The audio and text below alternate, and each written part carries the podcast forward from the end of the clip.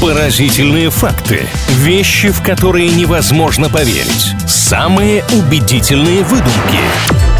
Правдивая ложь на правильном радио. Новый выпуск рубрики «Правдивая ложь». Новые интересные факты. Как всегда, подготовили для вас пару утверждений, которые должны вызвать какое-то количество эмоций. Эмоции бывают, правда, разные. Недоверие, смущение, восторг, удивление. Все здесь может произойти. Единственное, на старте предупреждаем. Иногда эти факты не настоящие. Маш, привет. Привет, Илья, я готова ко всему. Удивляй. Мы сегодня о делах российских поговорим. Правда ли, что в России официально существует подвид волка, который называется Тамбовский? Я здесь очень горжусь своей страной, потому что у нас действительно огромное множество различных животных, и знать о них все факты просто невозможно. Я думаю, что такое вполне себе может быть. О волках мы многое можем не знать. Да нет, Тамбовский волк это исключительно присказка, фигура речи, но в России есть шесть подвидов волков. Это лесной, степной, тундровый, кавказский, пустынный, тибетский. Тамбовского нет. Ну вот тут вы меня подловили, конечно, на такой мелочи просто. Я думаю, что если бы я встретила одного из них, я бы не различала, какой он породы и к какому виду относится. Я бы просто бежала и кричала со всех ног. В этом плане я бы поступил абсолютно точно так же, и почему-то мне кажется, что и кричал бы так же, как вы, Мария. Едем дальше. Правда ли, что каждый год в конце лета в Краснодарском крае проводится фестиваль «Арбузный рай», и там арбузами играют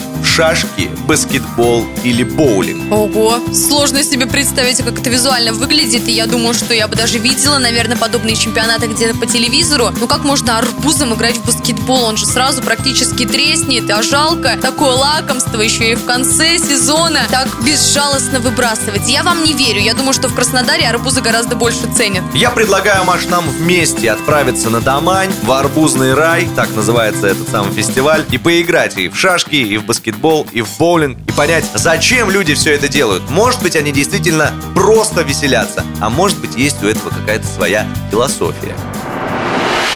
Правдивая ложь на правильном радио.